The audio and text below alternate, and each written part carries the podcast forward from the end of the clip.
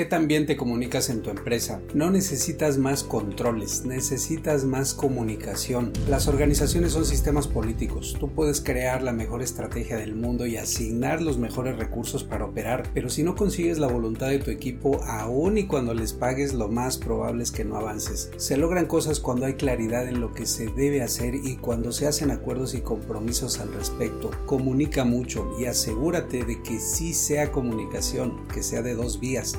Voz a tu equipo, promueve la apertura, haz reuniones en las que prevalezca la franqueza, que todos tengan la posibilidad de decir lo indecible, de ventilar conflictos y de expresar sus opiniones. La comunicación construye puentes de entendimiento y por eso esta debe ser tu principal instrumento en la dirección. Como dice el célebre consultor y autor Ram Charan, el diálogo es la unidad básica de trabajo en una organización. Es de hecho el pegamento de toda ella. Su calidad determina que se haga lo que se debe y por si fuera poco, su tono da forma a los comportamientos de tu equipo, es decir, da forma a tu cultura corporativa, para nada poca cosa. Si dialogas, todo lo que se haga parecerá correcto tan solo porque más de uno le dio forma. Considera dos elementos para comunicarte mejor, la recapitulación y la retroalimentación. Primero, cada que termines de hablar con tu gente y aunque nuestra muy mexicana forma de ser podría parecer de más o incluso grosero, pide que te confirmen lo que dijiste. Es básico. Lo que dices no es necesariamente lo que la otra persona entiende y lo que importa es lo segundo. Siempre confirma. Así nadie hará su propia interpretación y además tú te darás cuenta si expresaste bien lo que deseabas.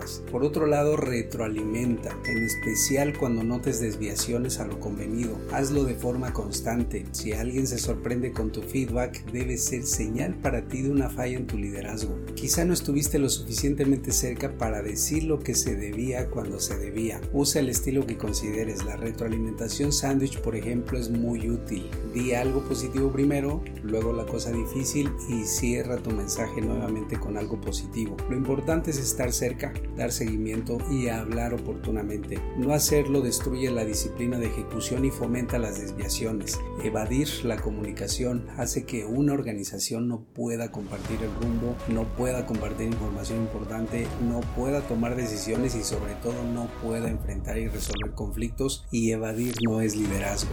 Ve y comunica con maestría. Construye habilidades a prueba de futuro. Maestría en Dirección y Transformación. iman.mx. Eman Business School.